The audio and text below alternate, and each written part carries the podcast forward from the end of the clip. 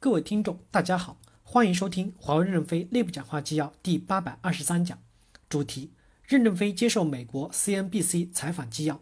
本文刊发于二零一九年六月十九日。接上文，记者问：“您现在寄希望于美中国和美国的贸易对话能够解决吗？”任正非回答说：“因为华为几乎在美国没有销售，我们与中美贸易没有关系。中美两国贸易这么大的事情，我们不知道他们之间要对什么话，我们关心的就是我们自己的小事情。”希望对话就不要提到我们，我们就不值得他们对话。记者问：“您跟特朗普总统或者是任何一位美国的官员沟通过吗？”任正非回答说：“我们通过在美国纽约东区的法院、德州的法院沟通，其实都是在跟美国政府沟通啊，还是通过法庭解决问题比较好。”记者问：“我们就想象一下，如果特朗普总统本人给您打了电话，您会愿意接这个电话吗？”任正非回答说：“当然愿意接这个电话，我们可以在一起沟通、合作共赢。”因为信息的社会非常大，我们共同来建设信息社会，大家各出各的力。华为只是在一个窄窄的面上做出了一点成绩，在其余很宽广的面上，还是美国的力量最大。所以大家合作起来建设信息社会，这就是我想表达的意见。记者问：针对华为的国家安全的担忧，您会告诉特朗普总统哪些信息？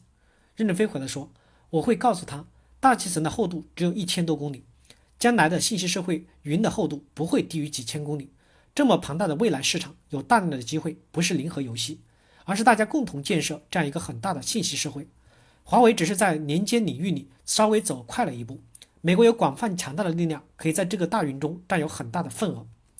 记者问：“您跟中国的主席或其他高级别的政府官员有过沟通吗？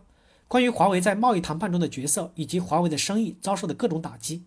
任正非回答说：“我怎么会有机会见到他们，去谈这么具体的问题呢？”华为的问题摆在中国的桌面上，只是一个很小的问题；摆在美国的桌面上还不够芝麻大，所以不值得拿到桌面上来讨论。我们自己有能力解决，我们还是相信美国的法律，通过法律来解决华为和美国的关系问题。记者问：华为现在是一家十八万员工的公司，是中国乃至全世界最大的公司之一，为什么您会说跟中国政府的官员沟通是一件奇怪的事情？因为毕竟华为不仅仅对于中国，对于全世界都是一家重要的公司。任正非回答说：“我们自己完全有信心、有能力解决这个问题。为什么要去求助别人呢？美国的制裁清单已经出来一段时间了，但公司没有什么变化。如果你能参观一下公司，就可以看到员工的情绪没受影响，还在正常的工作生产。特别要看一下我们的生产线，生产线上的流水还在哗哗的流，所以我们不需要求助别人。”记者问：“我并不是说您去向中国政府求助，而是说跟中国政府的官员进行沟通。”因为华为的问题也会影响到中国经济的发展，可能现在没有影响，但是如果华为的业务持续的萎缩的话，就会有影响了。毕竟华为的体量已经超过了阿里巴巴和腾讯的总和。任正非回答说：“主要是我们没有压力，我们认为这次打击对我们是一个考验。如果我们在这个烈火中能够脱胎而出，我们会更加的强大。中国有两句话：浴火重生，凤凰涅槃。烧不死的鸟就是凤凰。大火烧我们，我们自己想办法克服，那我们就强大了。”而且我们也知道哪个员工是最优秀的，他应该快一点晋升；哪些员工是落后的，他们可以离开。这样我们的队伍在三五年后就会更加的强大、更整齐了。那时候我们可以摆脱困境，就有大踏步发展的基础。记者问：“您刚才是说华为不想就华为的情况与中国政府进行沟通，对吗？”任正非回答说：“是的。如果一个家庭里有两个小孩，一个小孩是爸爸妈妈最宠爱的，一般都没有出息。”另一个爸爸妈妈不太管的这个小孩，反而会出类拔萃。为什么？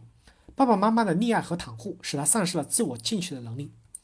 我们公司三十年来就是靠自己走过来的，因此我们都是钢筋铁骨，压也压不垮，打也打不倒。我们现在还要靠自己的力量从地上爬起来再前进，相信我们能活过来。所以，我们用一架烂飞机来做比喻，我们现在已经被打成千疮百孔了。弟兄们，你们赶紧来补洞呀！到底谁能补哪个洞，我并不知道。因为十八万人都在不动。记者问：“如果华为是这个孩子，那中国政府就是父母了。所以我很难理解，这个孩子不会跟父母进行沟通，因为美国的公司是会定期与立法机构进行沟通的。”任正非回答说：“美国的企业要遵从法律，他们和政府的沟通是正常的。但是在华为和美国关系的这件事情上，我们可以战胜自己面临的困难，不需要求助。”感谢大家的收听，敬请期待下一讲内容。